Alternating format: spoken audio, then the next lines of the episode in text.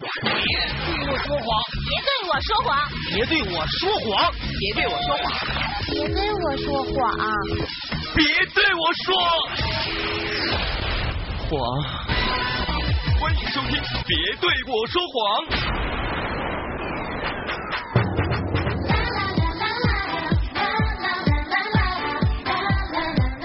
好了，各位听众朋友啊，别对我说谎，现在正式开始啊！我是主持人老唐，我是尉迟西林，欢迎大家收听我们的节目。是的，今天咱们这个节目有一点点的小小的特殊。嗯，特殊在哪儿呢？今天咱们的嘉宾是一个，哎，这个是在我们节目当中非常罕见的，而且这一个还是个女性。哎呀，那就更罕见了。而且这个女性呢还很杰出。哦，那是谁呢？那是谁呢？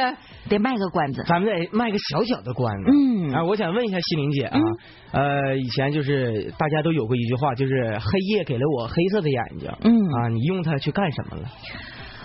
我一般都是猫在家里头，然后看电视了，因为呃，我知道大家都很时尚，比如说看电影啊，嗯什么看恐怖故事啊，或者怎么着的，我胆儿小，所以我一般都找点亮。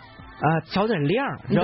对对对，哎，今天这个啊，嘉宾能让你找很大的一个亮，能让你心敞亮起来。哎呦天哪，那那哎这是谁呢？那听众朋友听到这儿，或许心里也画魂了。是啊，画魂了是吧？嗯，就是啊，呃，那这个画魂还不如画心了呢。我跟你看说，又有名儿，而且呢又有影响力，哎而且他呢应该说在我们听众当中非常有影响。而且他的声音也是独树一帜的。不仅如此，他的声音变化的范围非常宽泛，啊，比如说年轻到几岁的孩子，对苍老到耄耋老人。对。啊，你一想这个跨度，那想一想是谁呢？是以前晚上这个值夜班的时候，我听到他的声音，我都突突。哎呦我天，我从来没怕过别人，我跟你说那，听到他声音真突突哎。今天这让我突突的人来了，咱们通过一小段的音频，嗯大家一起来感受一下，看看这个人啊这么优秀一个女性，她是谁呢？好，那在哎这里我们也号召网友，你可以听一下，你是不是在网上听过这样的声音？开始。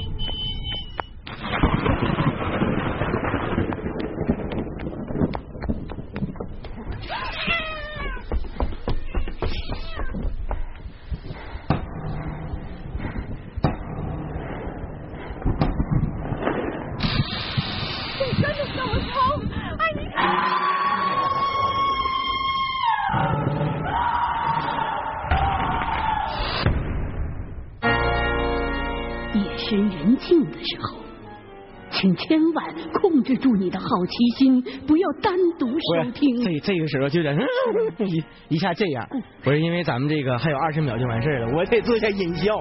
每次晚上听我就是这种感觉。是吗？啊其实这个故事我也不敢听，一般情况下我要值班不得不听的时候呢，我把它放到音量放到最小，然后我就看着指针，否则的话，那我也会突突。是啊，谁谁听谁不秃的？我晚上值夜班，我听这个时候我都怎么听呢？那个时候我们台还有一个电视没有声，嗯，我就把这个这个音频的声放到很小，就是能听到就可以。然后这边看电视，转移注意力，就是为了转移注意力。你啊觉不觉得这一段音频是非常经典的一段音频？已经深入到骨髓了啊！听到这个声音，我们马上就会想到清雪故事，我想到的是鬼，而且是清雪鬼故事。清雪加鬼等于清雪鬼故事。行了，废话少说，现在让我们有请一下今天的大腕儿，清雪老师，清雪老师跟大家打声招呼呗。呃，不敢当，鬼来了。鬼来了！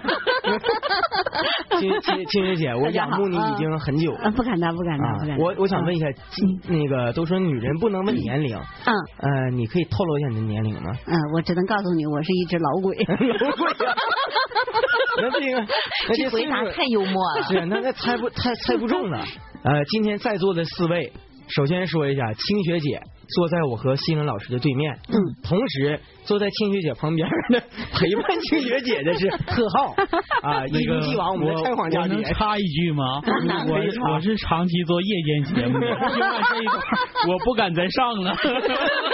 有阴影了是不是？没事儿，今天我们把灯都开亮，所以你上节目没关系的。啊，今天咱们四个人的关系得捋一下啊。嗯呃，首先说一下清雪姐，清雪姐跟西林老师是怎么样一个渊源？哎呦，我们两个这个渊源要说起来呢，就比较久了。嗯，从我们俩是老相好，真假的呀？老同事了，电台开始啊，我们关系就不错。对，然后呢，我们两个在办公室一个办公室，办公桌挨着办公桌很多年，面对面儿面对面。啊啊。现在呢，办公桌不都是卡位式的吗？一个一个排着，都是同一方向。我们现在以俩还是挨着。前是面对面，现在是肩靠肩。对啊对，以。前一般要说朋友的话，可能还会客气客气，我见面连客气都不带的。直接就来点实际的？对对对。有啥说啥。那行，那这里我问一下何浩，老哥没和清雪老师是怎么个渊源？你没发现今天我们三个是一伙的吗？哎你哎，真的，今天交通台交通台被你们霸占了。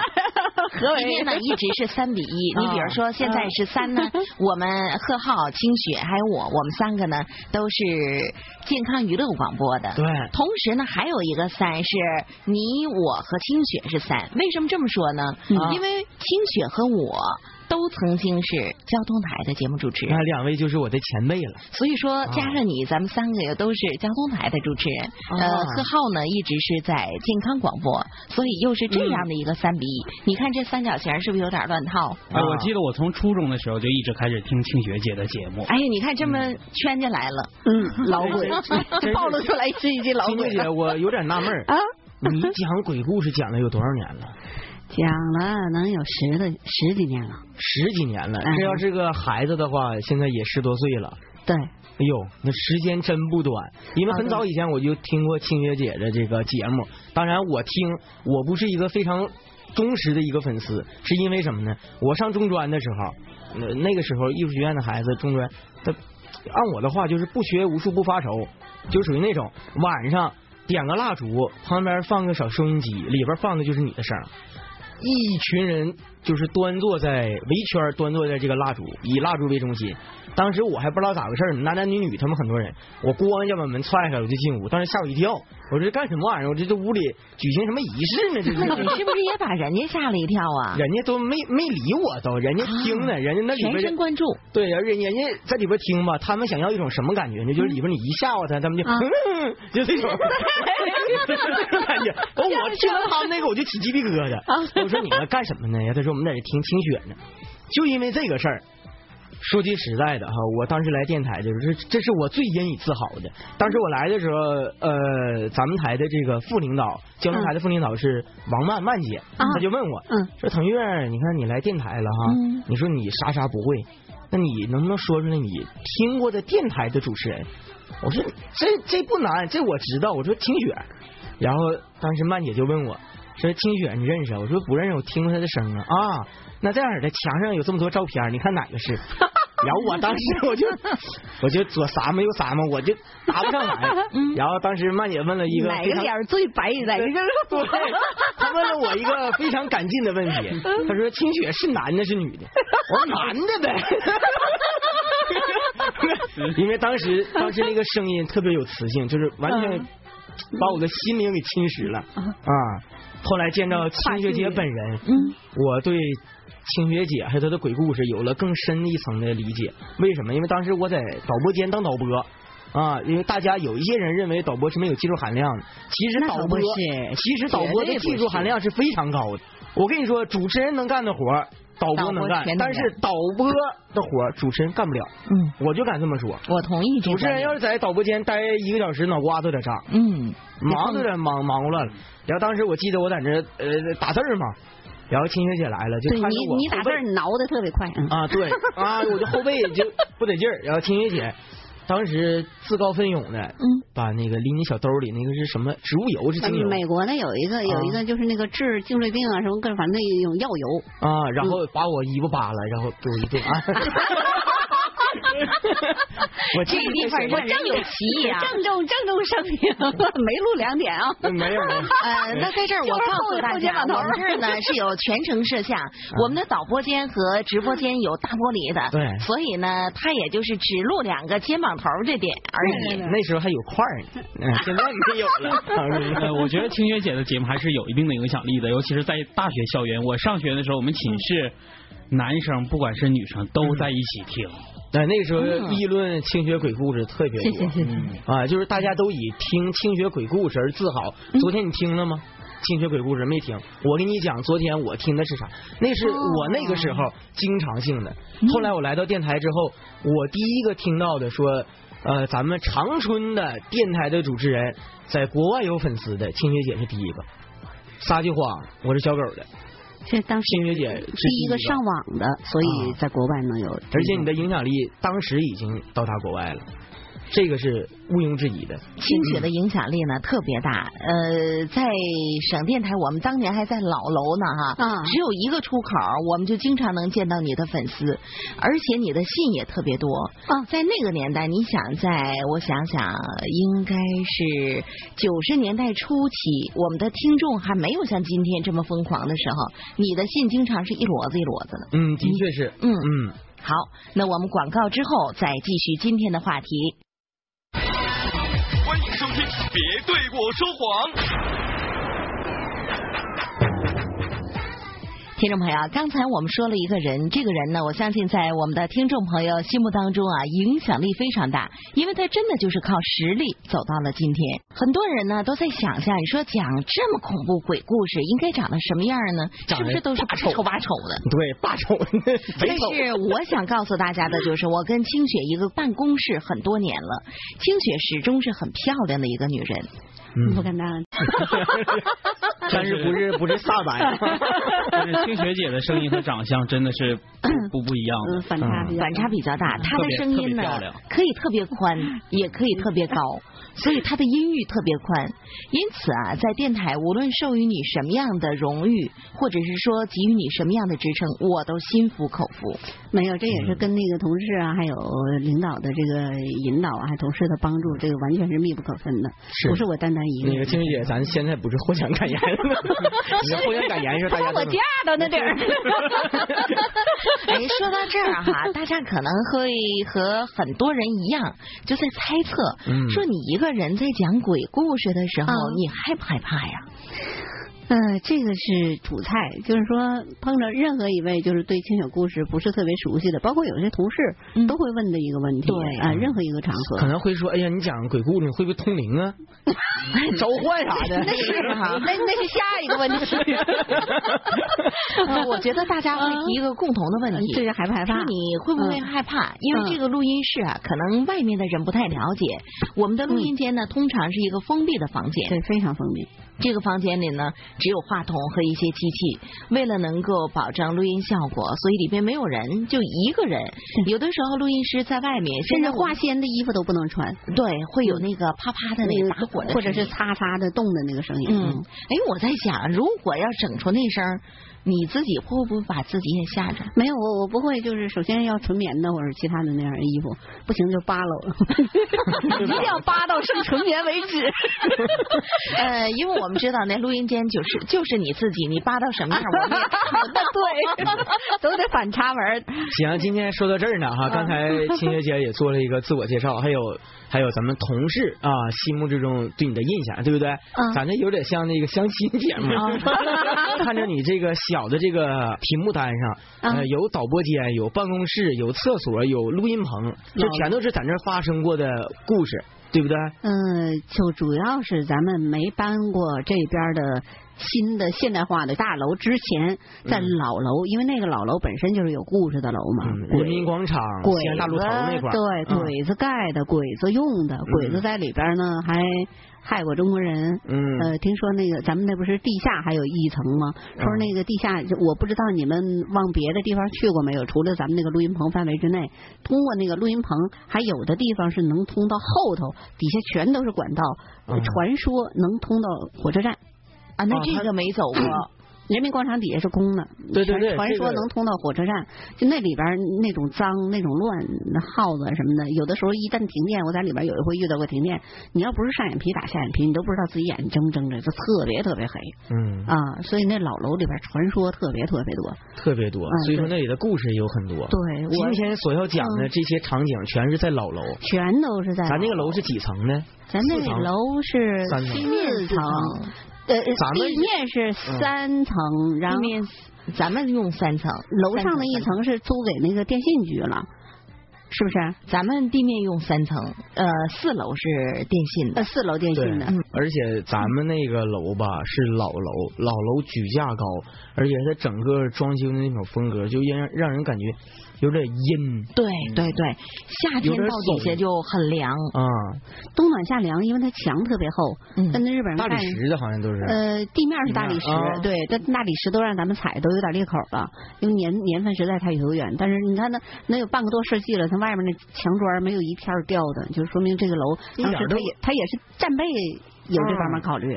这挺厉害，对对对，然后呢，就像你们说的是，在里边有点有点有点怂，然后有点硬，有点瘆得慌的那种感觉啊。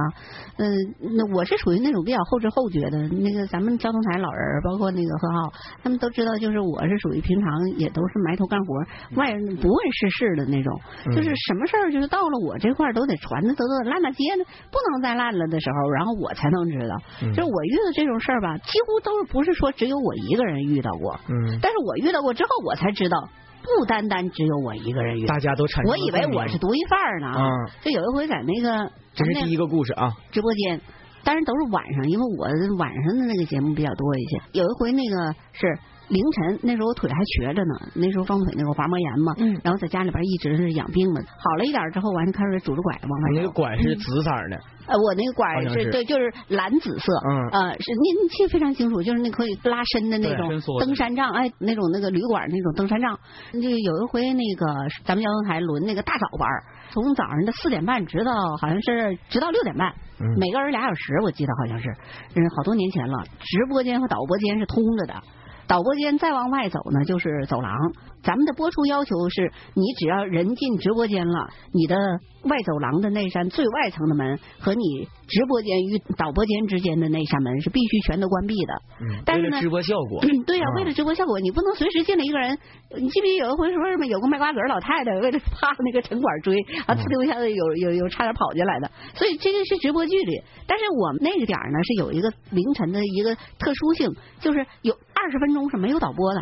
嗯，正好是五点四十，半夜那个导播走，值一宿那导播走，然后呢六点整的时候值白班的那个导播才过来。这哦二十分钟，我在这值台的，我不可能去给你导播去开门去，嗯是不是？你这样的话，你万一这我这说正说着话呢，我咋给你开门呢？嗯，或者万一有什么事儿的话，我这边我也好扯嗓子喊。那时候技术办不离咱们挺近吗，对，有点对对对，能能把他人喊过来。嗯所以在这种情况下呢，我这两个门我是都开的，也就是说，直播间和导播间之间那扇门和那个导播间和走廊之间的门全都开着的，这么一通基本上能看见。嗯然后呢，咱们那个就是这现在你们面对的这些电脑屏幕啊，当时也有那种电子的那个上单的屏了，正好是斜对着那两扇门的。嗯我在这边上单子，就是往那个电脑上挂那个播出的目录，嗯，脸正好是斜，一晃眼的功夫，这眼睛的余光就看见有一个男的啊，横着，没有正常人那么走道的，横着从那个走廊。横着蹦进来，哎呀妈呀，我汗下，我还以为是飘横过呢，着横着蹦进来，啊。就整个身体是成一个呃，就不是大字形，像那个介绍的介，啊，嗯嗯，就是是这么当掐当着胳膊，对，胳膊。但但是一定是那个脚是岔开的，这不横着咵一下子就蹦进来了。啊蹦进来之后呢，人影吧，就正好蹦到那个直播间和导播间之间，它不有个特别特别大的那个大窗户吗？嗯。但是大窗户和那个门之间吧，它还有一扇那个墙垛子。对。啊，然后呢，他就蹦到那个墙垛子后头去了。我说这这这这这这怎么还有这么玩的呢？我说这嗯这这一下蹦的，我说蹦得挺准啊。人在这种情况下，你们的第一感觉，首先就是看从墙垛子后边再往那个大玻璃后边走，我就对呀、啊他他就蹦过来完就往这边走呗，完我就能看清是谁了。当时吧，抬头我就盯着，我说你啥时候走过来？没人，等半天，等半天没人，哎我就觉得有点奇怪，而且后来反过味儿了才想到，没有那么穿的，那都什么年代了？他穿的他穿的是他顶上戴个帽子，没看清帽子是啥样。那我这眼神我是有名大近视，我就只能看清他的轮廓是男是女。那个他他穿一个就特别特别大的大方格，那个勒的那个格的线是黑的，但是格中间是那个深深浅浅的黄色。哎那种大方格的那个就是嗯快到膝盖的那种半长半啊，不短的那个大衣，就是不是咱们现代人 的这种这种风格。反正很少见有正常的都市的那个男男子那么穿衣服。我我想问一下青云，你确定看见了吗？我确定看见了呀，因为他因为你看我这个角度啊，我要是斜对着我这眼睛这边三十度角，嗯，呃，应该六六十度角了。这这是有个电脑屏幕，西玲姐这个方向正对着我的这个方向，有东西就是那个就是那门。那这这种情况下，你是除非是驴戴个眼罩，一般人都都都能因为看见。正常情况下你的余光是能看见能看流落的对，啊，之后你怎么做的啊？正常人的话，首先就是我直播的职责在这儿呢，我上完单子，我得赶紧过去看到底是谁呀、嗯，到啊对呀，对，而且人都有好奇心呢，怎么我等半天呢，也没动他，也没见他从那个墙垛子后边就继续往前走，然后走到那个就是能透过大窗户看到咱们直播间里边的那个大玻璃后头去坐着去，嗯因为椅子在后面摆着呢，对对对正常人都往那块儿坐呀。对我说还躲着干啥呀？完我就起来了，拿起拐棍了，完我就拄着拐棍我就过去了，嗯过去一看一伸头一看，没有人。没有人对，我一直在盯着，因为哎，那要说到这儿，真是觉得奇怪，因为他躲在那个门垛子那儿。如果他要是从门出去，一定会他要么往这边走，要么往这边走。他往这边走，门是开着的，我能看见。对他往我的左手边走的话，那是玻璃了，我就也也能看见。能看见对，他就在后头，就跳到后边就就没了。。我再拄着棍儿再出去的时候，整个那导播空间旷旷一片，没有人嗯。根本没有人，整个就四五步远的那么一个四五步间架的那么一个小。那你当时好的，咱们的广告到了。好了，各位听众朋友啊，别对我说谎开始了。现在是北京时间的晚上五点整啊，虽然这个点儿还有点早，不过咱们先听听清雪讲点正常的故事，是不好，是？刚才这个故事已经把我汗毛都给讲的竖起来了，讲着讲着，我这情绪唰就变过来了。不是，晴晴姐，我在这里边 我有点、嗯、有点疑问啊，因为以往我们来的嘉宾，有一些嘉宾他们在提供故事的时候，他们说，哎，说老唐，我给你讲个故事，就我那水放那儿，第二天就变成半杯了。你猜这事儿是真是假？我说你跟我玩呢，我说这事儿猜不了，我说因为他没有任何依据。金玉姐，你讲的这个故事同样是，我也想问你，你有没有什么依据？有没有跟你产生共鸣？嗯，实际上这个我在刚才的时候就已经埋下伏笔了。嗯就这事儿不是我一个人经历过。当天早晨二十分钟之后，人导播过来接弯儿的时候，当时那小航，我不知道小航现在在不在咱们家动台了。嗯那个小航，我我出来，我当然要把这事儿跟他说呀。嗯啊，有恐惧一定要共同分享嘛。然后告诉他你这记者鬼故事就是这么成功的，就是这么成功。然后告诉他，他说姐，你不用有什么好奇怪的，就是这个导播间经常有这些乱七八糟的事儿。人家都就你说的你说的那个人，啊他说他就见过，啊，他是在导播间往直播间里头半夜值班的时候看，他不早班吗？嗯往直播间里头看的时候，同样一个装扮的男的晃过去，那个人在直播间里，哎。哎呀妈呀，我现在后背都凉了。这 我这一直就没敢跟你们说，我就怕咱们上节目的时候，我估计我毛立起来了。我我今天晚上节目啊，我 长半米左右，我可怎么办呢？我觉得这后背都在这冒凉风。但是反正咱都是唯物主义者，你就见着的，反正又能咋样？咱也没做过什么亏心事儿，这玩意儿看就是啊，他跟咱开玩笑。但是我有个疑问，青云姐，你看的时候，你后来没反应，你这是你的幻觉吗？还是什么？我当时当然是以为，这这谁凭空白日的就能看到一个没影的东西啊？嗯我拄棍儿出来之后，然后那个看见没有？当时确实是心里边就，因为我讲这个啊，我就先回来，回来我是首先要把它当成一个真事儿，就说真有这么一个神出鬼没的能捣乱的，我手里边不有那个拐棍儿吗？嗯我就把那拐棍儿原来我放左手边的，因为我怕我这边倒腾袋子什么的碰着弄声，完了顺话筒传出去，那不是事故吗？我这回我就把那棍儿我就挪到右手边，我就放到那个调台子的那个那个按钮那个旁边了，随时准备把不是他要敢进来影响我播出的话，我抽。死 哎呦，你这时候还能想到这个呢？了不起吧？那咱们咱们岗位上的，咱们岗位上的，咱们岗位上，你看前两年的时候不就有一次地震吗？嗯咱们这大楼不也晃吗？那你看咱们在那个直播间直播台子上那些人，他首先想到的是我我坚守岗位，嗯然后等的是等对等的是这说是有事儿了，要全体都撤退我才会撤退。如果说我，我也会这么坚守的，就是作为一个这这是职业本能，对，职业操守就应该这样。职业本能。嗯，导播间这个讲完了，啊 第二个说是办公室的，这个是怎么回事？办公室的，办公室的就是，哎，咱们现在直播间里边坐的这个椅子。这啊，就这个黑铁管围过来这个，黑铁管围成那个 U 字形的椅子，完上面一个平面，这是人坐在上头，后边有个靠背。嗯。当时咱们那个天姐，你一说人坐在上面，我就觉得 话不对劲儿。咱坐上头，对，然后然后咱们交通台当时不全都是那样的椅子，办公室的那样的椅子。那种比较简易，对，而且那个个咱们那楼是后接出来的，嗯。一个新楼，嗯。这全都是跟他们不一样的。人里边我记得好像都是有的是地板，有的是大理石，嗯就咱们那是瓷砖地，对是，铁管儿，大家伙儿人往前一拽的时候，就那个呲嘎呲嘎，就那个声啊，对对，那个声非常耳熟。我就有一回半夜值班的时候，咱们交通台整个把整一整条走廊，对。一共五个房间，啊那时候在三楼，对啊，对对三楼。对，在三楼楼左侧。三楼三楼是一个啊独立的走到堵头然后再往左一拐，嗯。那个一共是咱们开个玩笑把它叫一包、二包、三包、四包、五包嘛。嗯对。然后呢，我们的我的办公室在二包，嗯。然后一包和那个紧堵头那五包是晚间没有人，因为是广告部和专题部，中间那三个是经常有人值夜班，嗯。嗯，二包就是我，我总在里头值夜班。嗯，二宝我记得是你、萌萌、朱林、星希，好像。还有有杨老师。啊对。对，那时候还有对对对对对啊对？对对对呃，三包就是新闻组了，那咱们记者都非常辛苦，就是基本上二十四小时，随时可能有人在里头轱辘。对，等到四包的时候呢，是王慧峰、博明，呃，呃那时候还有熊子涵哎旭东子涵，对对对对，他们都在那他们在那块儿，他们有晚上综艺节目，尤其那个汇丰那个午夜大风车和蜜桃阔，他们几个在里边儿。这几个三个屋里边经常有人，这三个屋里边儿都有人听到过这椅子声，嗯。但我不知道，因为我我平常就埋头干活，我啥啥事儿不打听。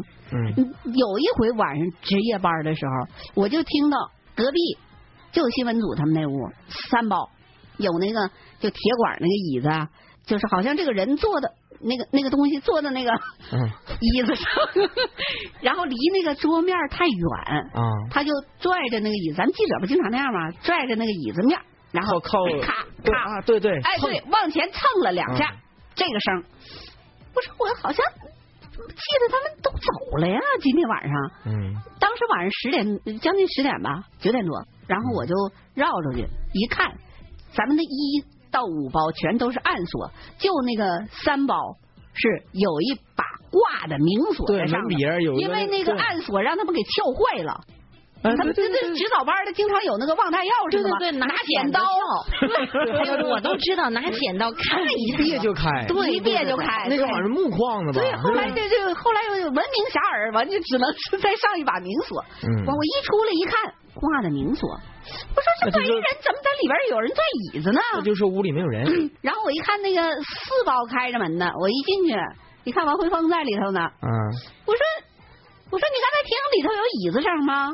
嗯他说没有啊，但是七月姐你也不用那什么有什么惊讶的，我们经常听见。啊，我说咋回事儿啊？你又你又是最后一个知道我，说对呀、我说怎么没人里边有椅子声呢？嗯再完，他就把这个前因后果、来龙去脉给我一讲，我就知道了。后来我还真又遇到过一回，又遇到一回，对，那次是另外一个刚上咱们咱们台那个那个呃娱乐节目组的一个小女孩现在已经不在了，我记不太清她叫什么名了。呃，他们为什么不在呢？我跟你说，很简单，嗯因为我们去了，他们就不在了。啊，长江后浪推前浪对啊。对对，因为改在你坐在上头。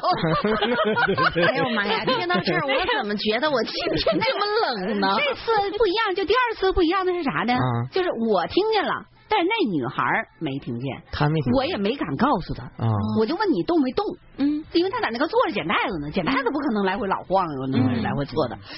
他说我没动，姐，我也没听到有什么声，我就没敢吱声，我就又回去了。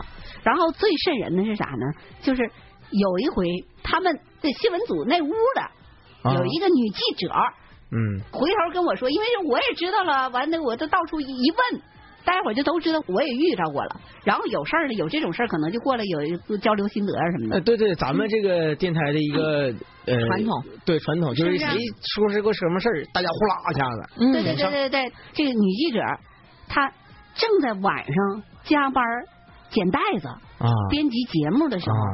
他身后就在他那屋里头传来了椅子声，咔咔往前挪两下。哎，最最奇怪的就是所有人听到的都是椅子声后背，椅子声往前挪两下，都是两下，很有规律，奇怪了，让人记忆深刻。对呀，都是听到的都是往前转椅子的声音，是往前不是往后，因为往前往后它不一样。他能人耳能感觉出来，对对，人人耳都能听，非常清晰。而且还有一点就是奇怪的，当时他是听到，他就没敢回头，赶紧就全都整完了之后，完就赶紧就回家了。第二天过来问我，问我咋回事我说我也不知道。他找你呢，他咋不找别人呢？这个这个声音有原因，这个声音很大吗？这个声音就行，我马上就要说到这儿。就最奇怪的就是我的那个座位是靠着那个新闻组那个墙，嗯，我听那个声音，如果要是你在。找一个人在新闻组隔壁，大家伙都不出声，或者声音很小，然后你上隔壁去，你咔咔往前转两下凳子，没有那么清楚。哦，你就是隔着墙，你不会听那么清楚。但是一出那声的时候，就感觉倍儿清楚。就是隔壁的声啊！你要说楼上，那楼上那那怎么可能？那是隔楼上没有人了。对呀。楼上个电信，他万一你晚上也有加班的，但是为什么大家伙听都是椅子？腿儿往前蹭的声呢？如果这是这个某一个人他做出的一个举动的话，只能说这个人太有规律了。嗯，都是一下两下完事儿。说到这儿，我都有一种噤若寒蝉的感觉，因为我现在往天来到直播间，我觉得非常热，今天我就觉得冷啊，这后面一个劲儿冒凉风，但是我就觉得见着亮了。今天晚上我不敢上夜班，我得拉着你。姐姐，我姐姐还有何浩，我得拉上你们俩一一把。就我我觉得可能有一种合理的解释，我不知道你听没听说故宫晚上闹鬼啊？就有人看着宫女儿啊，那个清末的那个宫女儿从那个影壁墙前面走过，然后后来有专家说说那个时候那个就是他那个贵妃他们住的那个房间叫椒房嘛，胡椒的那个椒，在椒房它里边可能含有一些瓷粉的那类似的那种物质。嗯，然后呢，它可能有那个吸音，或者是说那个录。行，广告到了。别对我说谎。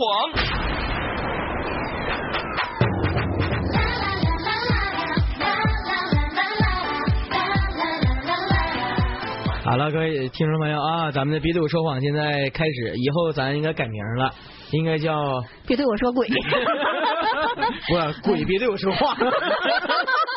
哎呀，今天大家感觉我的语言量明显减小，因为我今天一直觉得冷，这汗毛一下立起来了。反正我突突的感觉传递给你了。咱这个节目幸好是这个点儿。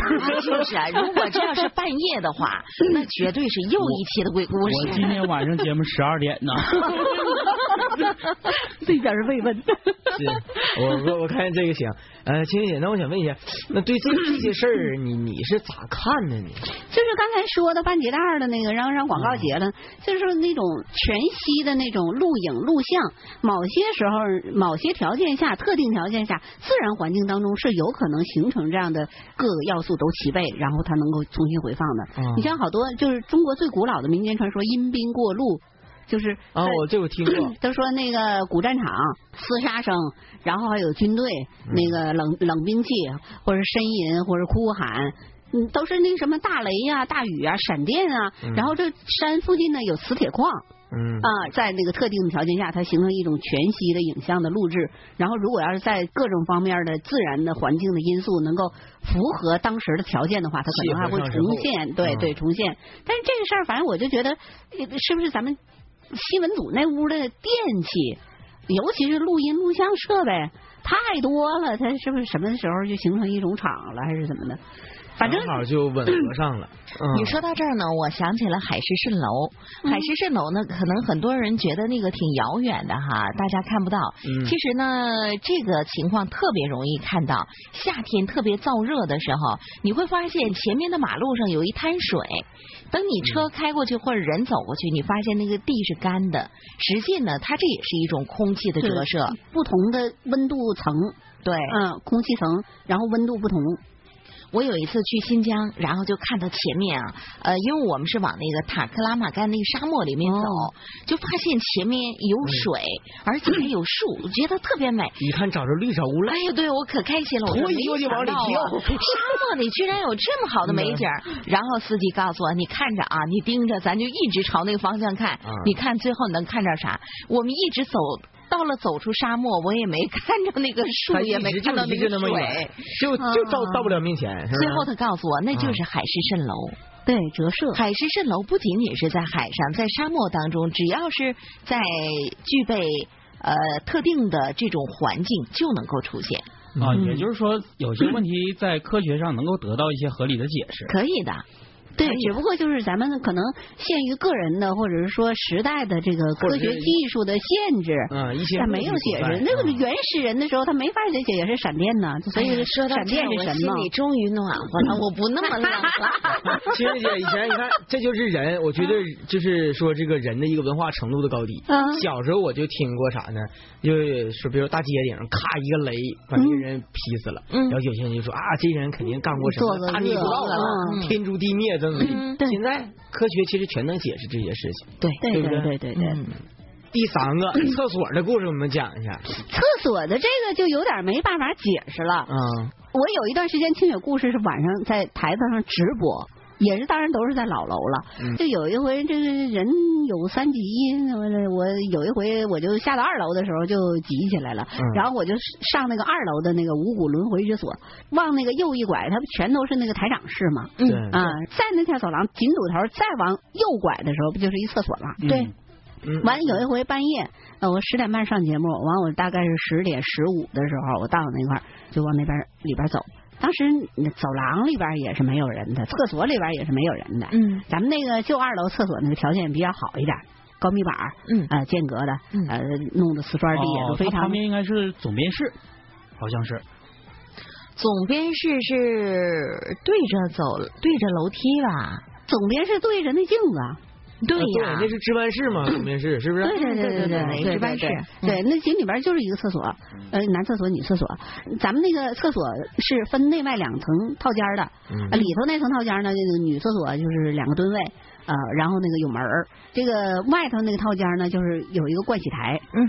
我一进去，我一看中间的那个套间的那个门，咱们都知道就不愿意那个伸手就是老过去推去，所以墙根卡的那块儿，嗯。它不里外就全都能看见了吗。对，然后我就我直接往里走，我一看里边两个蹲位的门全都开着呢，嗯。开着，它那是声控灯，里头是声控灯，嗯。你得跺一下脚，嗯。然后它才亮。男生可能就快，女生呢那就慢了。嗯。等咱们都完事儿了，它就黑了。嗯，等你起来，你还得再跺一脚，它才能再亮，是不是？一般都是那频，对对对对一般都是那个频率。都完事儿了的时候，完我又跺一脚，灯又亮了，冲水，走出来，我刚要开水龙头洗手，我就听到我身后头，我刚刚走出来那个蹲位的那个隔间里头，嗯当。又来一声，我刚才的那个 高跟鞋高跟鞋 跺的瓷砖上的声，我的妈呀！我那声儿挺脆声啊，非常的脆。我当时往那一站，我就木了，你知道吗？就没有任何动作，就觉得这整个那个从后脚后跟一一直到后脊梁骨，一直到那个头发根儿，就就汗毛全都炸开了。我那时候谁要搭着你肩膀，我知道没有人呐，我知道没有人啊，你没去看看吗？我没这我真没敢去看看，这真没有，我这个，我这这这这这太清晰了，完我就赶紧，因为咱咱们不是都里外开那个弹簧门吗？对，这还剩一层门，隔着就是走廊了，嗯我不敢跑。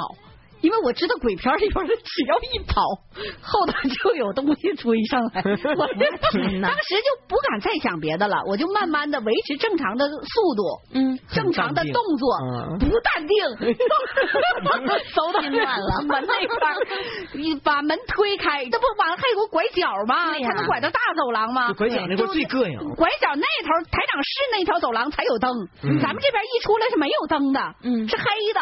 然后我就推开，就后背全都是发紧的，一步一步，但是我不敢跑，直觉，女人的直觉就觉得只要一跑的话，说不定就有啥事儿，把后边那位给惹着了，我就。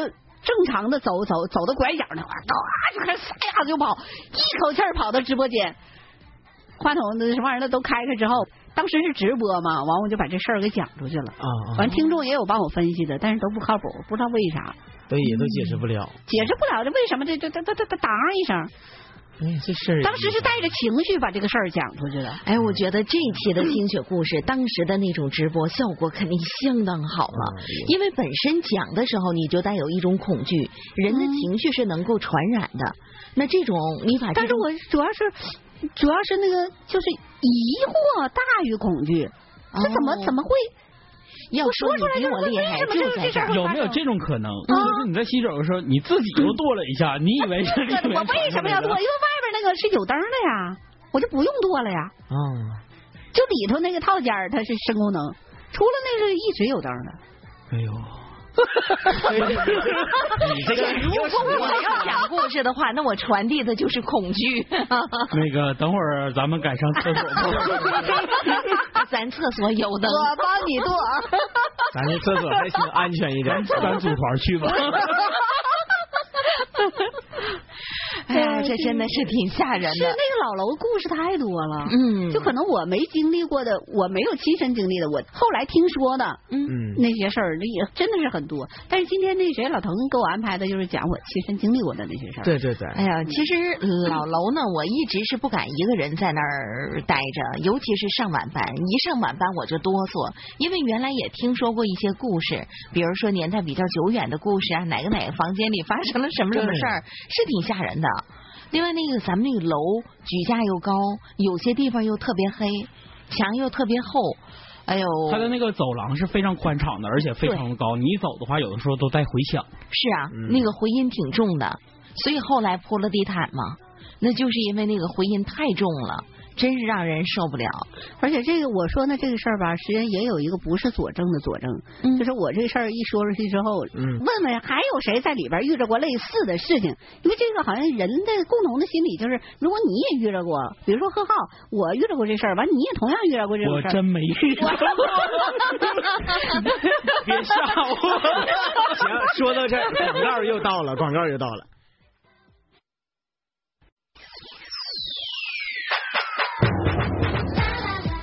今天这节目上的有意思啊，我这浑身上下是一会儿冷一会儿热呀。心灵姐，我看你现在肩膀都开始抖了。是啊，这讲的这个故事，因为我在老楼里工作了很多年，嗯也听到了一些传闻，也有一些传说，包括哪个哪个房间啊，曾经怎么怎么样了。哎然后你一说呢，就勾起了我过去的那些回忆。是的一想过去老楼有一些地方，比如说挺暗的，然后那个角落很少有人去啊。你这一说，哎呦，我我仿佛又回到了老楼里了。他 那块儿就是灯光暗的地方，谁知道是它的装修原因，还是呃给我的感觉就是越暗的地方，我越不想往里去探去看。我从来没有过这种感觉，但是就到那儿我就有那种感觉。一旦要发生，就像我刚才遇到的那些事情的时候，人的本能是是一定要看一眼的。好奇心重，对，你就看鬼片的时候，有的时候恐怖片什么的，就发生那那杀人犯就拿斧子在后边等着呢，那那人就背背腰那儿，这个因为他动静奇怪，以前没遇着过。人有这个好奇心，这是好奇害死猫，这没有办法的。嗯就你一看这这么奇怪的事儿，为什么他一定要探究的？尤其是万一他要是影响播出的情况下，那一定咱们作为职责也要过去看，这是咱本能。嗯另外一个呢，从人来讲哈，挑选我们这些人能够作为记者也好，作为主持人也罢，我们都有一个共同点，好奇心比较重。对，呃，要想成为一个好的记者，他一定要有好奇心，否则的话他就没有探究的意识了。对呀、这也是讲我们不出来东这些人的一个西。共同点。嗯对，所以呢，这个是一定的。另外，从心理学上来讲，假如我们一直把这个事情探究完了，知道这件事儿的背后的秘密了，我们就不恐惧了。否则的话，就是恐怖片儿，你 看到一半是最恐惧的。当你要是把这个电影事儿了，或者是说哎呀恐惧不那么也就不过强了对哎对对。行，那我想问一下清雪老师，最后一个录音棚的故事 是怎么回事呢？我们说一下呗。说实话，就是咱们我讲的这些事儿发生在老楼的，实际上都是当时你们身边的事儿。但是为什么我到现在，西玲姐才知道？就是当时我只跟当事人说。知道这事儿的，跟我交流的人说，我不能跟别人说，因为这个事儿发生在你们身边，我这不成，你怎么怎么正常工作呀？嗯嗯嗯，这事儿是发生在播出站，咱播出站当时都已经开始那个电脑在用它来做编辑，然后用它来做这个电脑的播出挂单。那么这个播出站是人人都在用的，所以这事儿我更不能告诉所有的人，好像就一两个记者还有那个政委知道，就原来咱们那个录音师。嗯咱们的那个录音站播出站，因为是省台，如果要保持安全播出的话，要求是不允许接任何的外挂的设施。嗯，比如说它嗯嗯没有光驱，对，也没有 USB 接口，哎嗯，你全封闭，你所有的外来的文件只能通过外接的咱们台认可的安全设施，用那个咱们 ICM 就是局域网往里边传，对，所以它是没有任何感染病毒的可能的机会的。嗯，有一天，这是个前提，对对不对？这是一个大前提，行所以我才奇怪。说完了，广告也到了。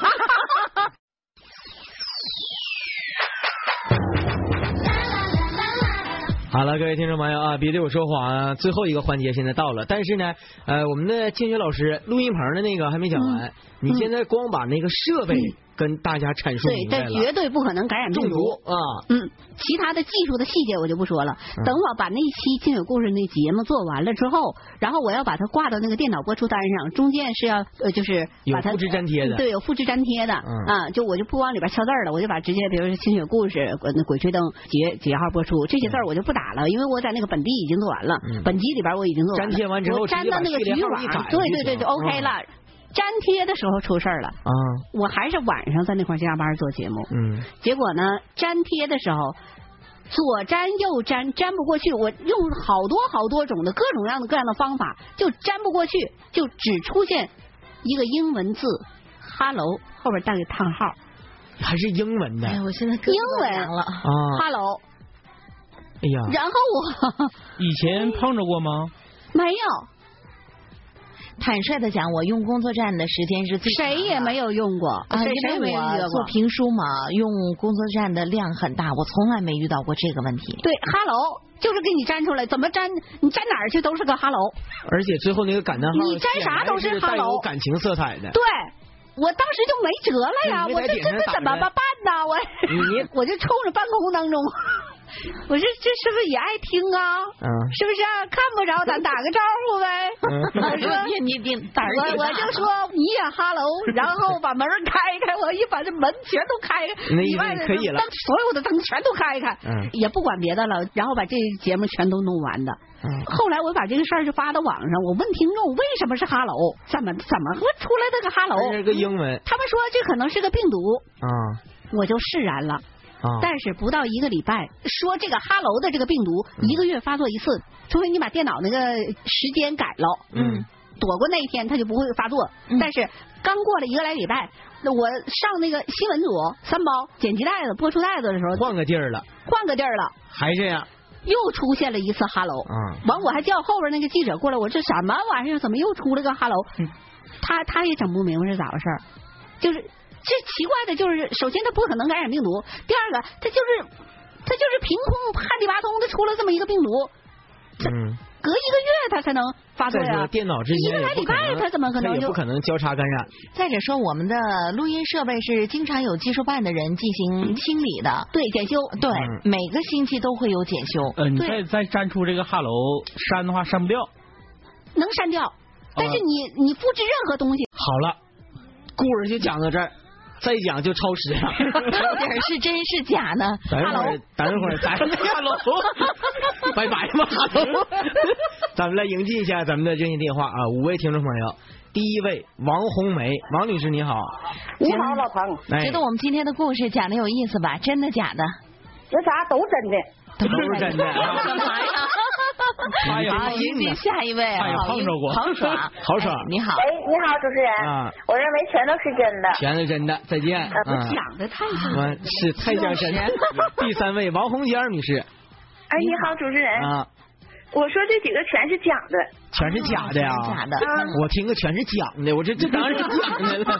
是好，迎接第四位，李凤莹女士，哎，我说第，我说一二三都是真的，第第四个是假的。第四个是假的啊，这个第四个是哈喽是假的。啊，五四三三啊，这位王双林哎，主持人好，啊，你好，节目节目太精彩了。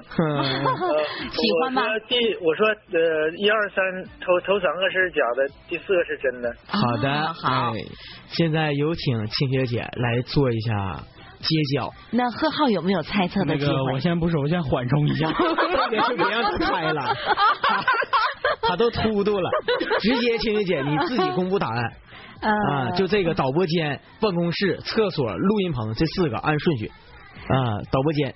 真不好意思，贺浩，你今天晚上做节目不敢上厕所了，厕所那是真的真的。啊，哎呦，我不上了，我是想上。今天晚上连水都不喝了。憋着吧，我跟你说。呃，那第一个导播间那个呢？黄格衣服跳的那个戒字形的如果你们现在还能找到小航的话，啊他还会给我作证。啊！我还以为找他，你你这话说的有那有点看来这个。故事也是真的。嗯呐，第二个办公室的办公室的这咱们台证人太多了，太多了，全是。啊对，最少有三个证人。第四个录音棚的呢？录音棚这虽然没证人，但是后来第二次发作的时候，嗯后边有记者。啊啊，那也是有对，因为我后边一帮记者呢，啊他们也在那块儿，有的那个拿拿电话录音的，还有他旁边不是拐过去那块儿不还有一个工作台吗？啊对，好多记者都在那儿呢，哦，所以说这四个故事全是真的全是真的。啊！哎，金姐姐，我有个小小的要求。哎嘿，哎，那个，你看你 那个，你也想那个让我们陪你上厕所吗？要如果上厕所，咱们换。那个青姐，你能不能用那个你播清雪鬼故事那个声，嗯哼，跟大家说声拜拜再见，多说两句，就嗯，那种，嗯那个，你等会儿，我我我把我先把耳麦摘下来。那种那种感觉啊。夜深人静的时候，一旦你遇到类似的情况，不要太过敏感。首先相信科学，但是如果实在没辙的话，那就相信一句中国的古老谚语吧：不做亏心事，不怕鬼叫门。